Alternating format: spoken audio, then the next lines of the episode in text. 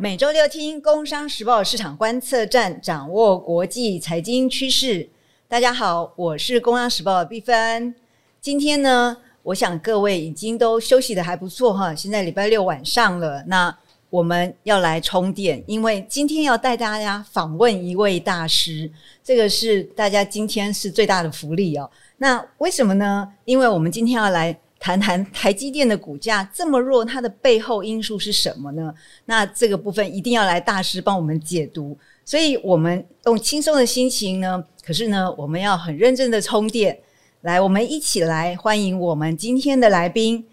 ——中信金控首席经济学家林建甫。我们欢迎林老师。毕分好，各位听众朋友，大家好。好，大家应该都。有听过林教授的这个，常常在演讲的时候，这是真是票房保证，对不对？那大家也知道，老师在学校里面呢，他其实同时也帮我们带了很多学年轻的学生，像中信的金金融学院，对不对？然后更不用说台大这边，老师作育作育英才，非常多的学生，我们常常连你的学生都要一起请教。不敢不敢，谢谢老师。那大家来想一下哦，大师要帮我们解读今天。大家最困扰就是台积电的这个股价啊，那我就说，这个过去两年我们都听到台积电股价到六百八十五这么高，可是这两年呢，它其实都没有超过六百块，而且很奇怪的是，我每一次看到台积电在谈它美国的厂，那那个股价就会疲软了，所以我总觉得这个一定跟它在海外的一些布局上面啊有一些些关联。老师，你觉得呢？基本上，毕峰你讲的非常对。在过去几年全球化还蓬勃发展的时候，我常常跟朋友讲，台积电三百块、四百块，闭着眼睛买都对。可是自从涨到六百多块以后，然后到达高点六百八十几块，你会发觉说，这两年来台积电的股价的确不太好，尤其是最近联准会，你看哦，九月它没有升息，可是因为鲍尔。比较鹰派一点，他说今年可能还在升一码，然后你就看到所有的股价都跌，包括 AI，包括台积电也都跌，所以的确现在大家非常担心台积电的股价。哎，老师，那你觉得，因为台积电今天它的美国厂跟我们看到的美国它在推一些所谓制造业回流，这个其实是同一个趋势啊。那为什么我们在看这个制造业回流的时候啊，台积电它的？好像这个阵痛期还蛮长的，那问题在哪里？我就先用巴菲特的话来讲好了。我们觉得巴菲特之前他买了台积电股票，但是巴菲特后来又把台积电股票卖掉，那个我把它叫做一夜情，意思就是说一下子他就不要了，因为巴菲特的确看到台积电的难处。那这也是张忠谋很早就指出来，台积电到美国去。可能没有办法适应美国的文化，所以他以前他是不要台积电到美国去设厂去生产的。所以他不要去生产，是因为美国的经济条件或是他的制造业能力是不够。也不是说能力不够，最重要是文化的问题。在台湾，我想我们都知道，台积电有人戏称是爆肝文化、爆肝工厂。虽然台积电的薪水非常高，可是，在台湾，台湾的文化。基本上你是责任制，你遇到问题，公司扣你，你可能三十分钟以内一定要回来。可是到美国去，我们知道长久，我们都知道美国的文化，你下班以后你根本找不到人，你每每天上班，甚至你都希望有一些更大的自由。所以像美国的文化其实是非常适合创新，然后工作的环境非常舒服，譬如说 Google。他的办公环境，你都觉得说哇，那个像上班吗？那个好像度假哎。可是台积电的文化，其实你就是要兢兢业业，然后你每个人是在你的小圈圈里面、小 cube 里面，然后去 debug，去就是把问题找出来，然后去做到尽善尽美。你知道台积电的工序有两千多道工序，然后在这个工序里面又有很多的专利，因为你都是在做的过程里面发现错误。然后你每每一个问题解决了以后，可能就是一个专利。所以我常常讲说，其实中国大陆要学台积电，或者说我们讲它要做到高阶制程，能够弄到三纳米、两纳米，其实还有很长的路要走。因为这个不是你过去用所谓的逆向工程就有办法去做到做这个晶圆做出来的，而是这里面有太多的的小问题要去解决。那这也是一般工程师，尤其是美国的工程师，他们觉得太辛苦了，所以他们不愿意去做这样子的一个牺牲。所以台积电到美国去，单只盖厂就出现一大堆的问题，何况以后要营运的，我看也是一大堆问题。老师，可是我们都知道啊，就是您教我们很多经济学原理嘛。那我们也知道，在经济学原理里面有一个叫李嘉图理论，就是说大家找自己最强项的部分。那我们知道，美国最强其实就是它的研发。那我们也知道，台湾最强的应该是我们的制造业的执行力嘛。那如果是这样的话，会是因为？整个情况其实不一样，跟李嘉图当时在研究这个理论的时候说，大家找出自己的强项，然后在市场上能够找站住你的脚，这个是不不一样的吗？这个不一样的地方是因为时代改变，那基本的经济学其实还是一个经济铁律，比较利益的分工原则还是对的，只不过说现在你要考虑到更多的限制条件。我刚刚讲全球化。全球化的时代呢，其实基本上你只要把东西生产出来，你的供应链可以拉得很长，所以那个叫长链。然后你的考量点是什么？cost down，你能够把东西做的成本越低，然后你能够掌握到供应的时效，所以那个叫 just in time。那能够赶得上时间，那一切以成本 cost down 为考量。所以在这种情形之下。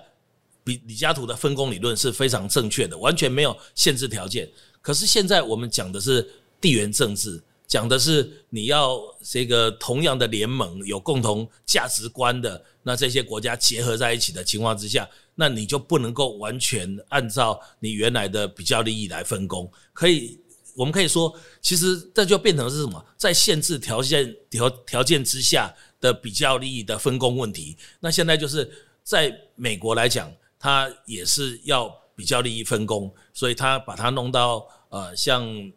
这个呃亚利桑那那个是比较便宜的地方，然后也希望说在那里能够找一些工程师，那能够去做，那不是说你在像洛杉矶或者说纽约的花花世界，那也本来是希望能够塑造那种专心的环境，可是说实在还是有点困难的。对啊，其实非常专心，因为你可能离开厂房就什么东西都没有了，对不对？所以我觉得这个当然是美国他在做 locate 这个厂上面，他有他的考量。那就像老师说的，其实现在我们在思考这些所谓的比较利益原则的当中，它真的是受到我们在整个全球供应链的改变。那当中当然最大的因素真的是中美贸易战嘛，就是中美贸易战之后，其实这个问题我们谈过非常多次。那这个老师也跟我们提提点很多部分，就说其实贸易战之后，这个供应链变成短链这件事情，还有一个很重要就是有案外包啊，什么在案外包啊，就是以前是我们朋友的，现在好像不是朋友，我要重新去看我的朋友到底是谁。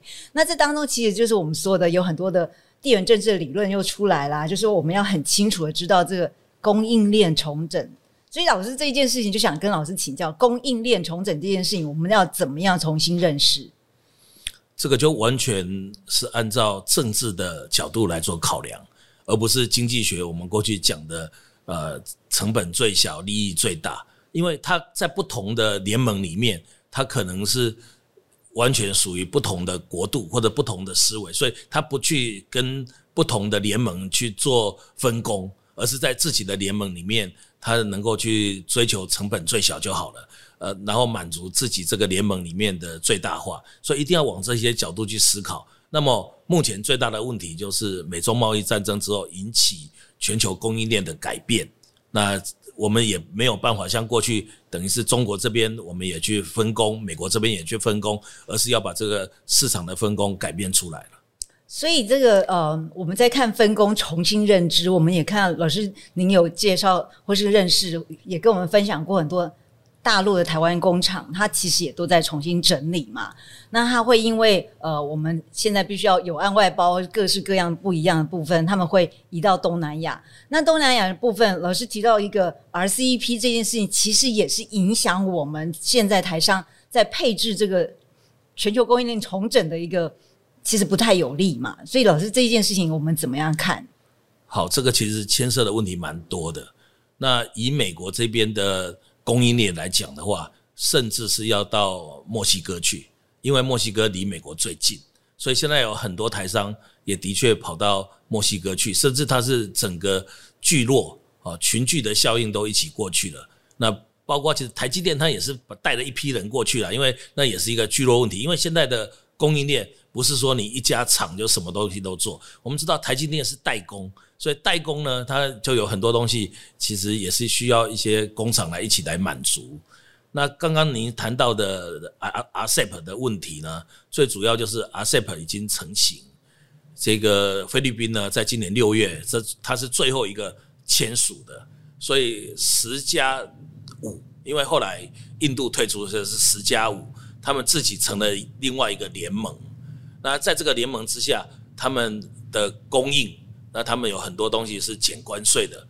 那台湾呢？未来在 RCEP 成型之后，我们没有在里面，我们输往东南亚的产品就可能会遇到关税的问题。那我们的对手如果是日本或者韩国，比如说我们的工具机做得很好，可是跟日本比的话，我们过去有价格优势，那以后要去克关税，那我们就可能跟日本就就不见得那么好拼了。所以在这种情况之下。传统产业要输往东南亚都会是一个问题，不过还好的就是电子产品，这个有所谓 ITA，就是电子产品的免税，所以往东南亚或者往世界各国的电子产品就没有问题。所以讲到这个，我都很庆幸说，当年还好我们有发展电子产业，有发展半导体，这个变成是台湾现在在。国际贸易之下，我们又没有跟办法跟人家签 FTA，又没有办法加入这些 RCEP 或者 CPTPP，我们还可以跟人家竞争，靠的就是电子业，所以这个是蛮庆幸的一件事情。对，老师你说电子产业也是我们台股里面很重要的一个部分嘛，因为大家都知道，甚至于我们可以建建构起来一个。分析台股的分析师群，因为他们是理解电子产业的到底哪一些优势啊，哪一些是劣势啊。那这件事情就是老师刚刚跟我们提整理一件事情，就是说现在供应链重整已经不是像我们以前说我们用用所谓的竞争优势，现在很多政治的因素。那我们也知道，从大陆测出来，或是像台积电它重新。配置整个全球的时候，台台湾还是有受贿，可是受贿的同时，可是我们又面临新的问题。这就是告诉我们说，哎，我们如果真的是从金融市场去看我们的产业转变的时候。真的要很有学问哦，真的是要多看一些经济学上面，或是我们说的产业的变动，或甚至老师讲的政治经济学这个部分。我觉得这个这样的一个情形呢，可能就能够解释美国为什么这么紧张，一定要让台积电去美国设厂。是的，所以连台积电都要找地缘政治的分析专家，所以现在政治博士那进台积电的都有。你就知道说，其实我们还是要活到老学到老，然后都要注意这些最新的变化。那有挑战，但是也有机会，但不能够沿袭旧的思维、旧的这个呃那些思考，那就是要抓住新的机会。对啊，像像呃，最近我们看到很多美国的政治学家，他就来台湾聊两岸的问题。他们提了很多什么休息呃歇斯底底德呃休息底德里呃陷阱，或是他提到的更更多的，就是说哎，我们自己要先准备好，不要一天到晚都被人家说哎，台湾是什么下一个乌克兰啊？那我觉得这件事情在我们从金融思产业的思考，或是金融市场的思考，老师你要不要给我们提点一些部分？我们应该要注意什么事情？我想休息底德陷阱哦，那各位听众朋友可能先了解一下它的时代背景。这个是在雅典刚崛起的时候，他去挑战到巴斯达，所以老二崛起去挑战老大的时候，那老大就会不高兴，就会想尽办法去压压榨，或者说要把老二把他打败。那老二当然也不高兴，所以两边就产生了争执。那根据格拉汉·爱丽丝他的这个研究，他说从以前到现在，十六次的这个休息底的陷阱呢。有大概十三次的打仗来结束，所以其实讲到这个是蛮悲哀的啦。尤其是以前那种冷兵器时代，那种战争都是非常血腥的。那现在当然说时代进步了，可是现在的战争呢，其实如果真的是要去打仗，也是非常恐怖的。那只是说我们已经到了这个时代，大家没有办法好好坐下来谈嘛。说在，这一次乌克兰的战争，以一般现在的的这个呃来做考量，都觉得说不应该打仗，而且一打又打了那么久，所以受苦最大的还是乌克兰的人民啊。所以我是觉得说，台湾其实站在这个美中中间的角色，我们希望这两头大象打架不要把我们踩扁。那我们台湾其实最了解中国，因为毕竟都是中华文化。其实台湾也非常了解美国，因为台湾留美的人非常多，所以我是觉得说，台湾我们应该站在中间，然后我们应该去扮演一些桥梁的工作。因为美国的文化有美国文化的盲点，譬如说我们现在看到美国最近在罢工，汽车业罢工，那问题就非常的严重。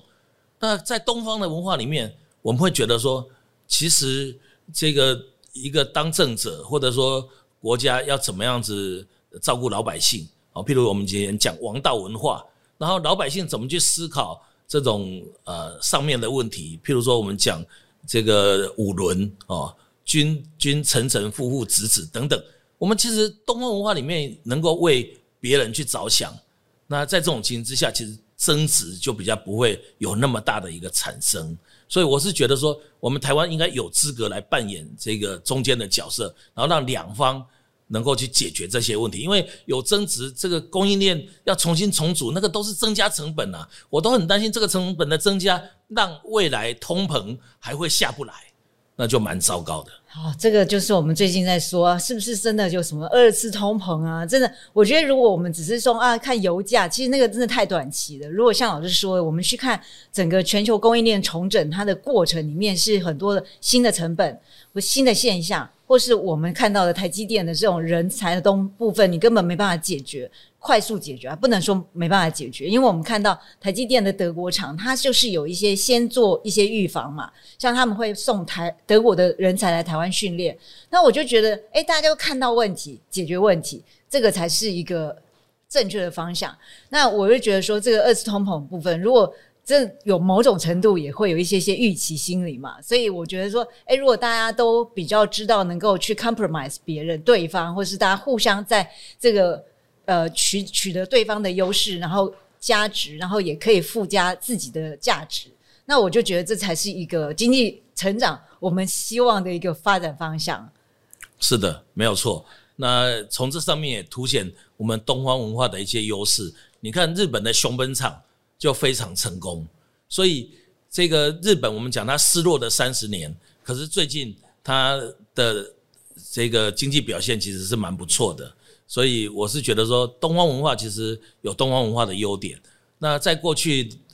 这个战后来讲的话，感觉好像资本主义是大胜，因为包括苏联的解体，你会觉得说这个呃资本主义其实是已经完全把。共产主义给打败了，甚至社会主义连中国都要叫做具有中国特色的社会主义。可是我们看到它的背后，其实就是资本主义，或者说是市场经济，它已经完全融入了社会主义里面。不过，我觉得这里面一个蛮大的差别就是，其实中国的资本主义，我们应该把它叫做国家资本主义，它是藏富于国；那美国这边是个人资本主义，它是藏富于民。那藏富于国。可以集中大事，集中力量办大事，其实不见得不好。所以中国的思维，或者中国它的很多的治理方法，并不是说像西方所讲的，就一无一无是处，然后就一定会面临很多的呃问题。我倒觉得说，台湾我们这么了解中国的情况之下，也应该要把这种文化上面的差异，能够做一些呃沟通，然后让。让东方西方能够有一个更和谐的未来产生，这个对人类社会才会有帮助。嗯，对，所以，我们今天的大师来个帮我们做一个醍醐灌顶哦，就是大家要了解，现在全球供应链其实进行重整的过程里面，我们原来的经济学理论有很多的是。不太适用。可是，如果我们用老师跟我们提醒的，我们用东方的哲学文化去思考一些呃市场上面的一些变动跟产业的长久发展。其实我在准备这个跟老师采访这个过程里面，我也做了一点小小的功课，去问了一下那个 Google Bart，那是最新的这个比那个 Chat GPT 还要新的新同学哦。那我就跟他请教说，哎，那如果现在全球供应链已经在重整了，在改变了，那我们像台积电这样的公司，它到底有有？会有什么样的问题？他就说：“哎，他当然会列出利弊嘛。那它的利的部分呢，它那当然就他就说这个供应链整个重整，它可以有美国这么大的市场，然后重新的去让整个台积电在全球布局上面。比原来只有台湾的这个格局更高。那当然，另外一个部分，他也提到人才也会是一个优势。可是老师刚刚跟我们提醒，这个人才短期内、短期之内真的要很小心，因为呃，就是文化的差异。美国就是一个以人为本的资本主义国家哦，所以今天真的非常高兴跟老师这个做这样的一个深度的采访。我们希望大家真的今天有充电到啊。也非常感谢老师今天能够呃从台积电小小股价这件议题，然后谈到这么大的一个整个全球的发展，老师谢谢您。好，谢谢你，谢谢市场观测站的听众朋友，我们下周见，拜拜。大家再见。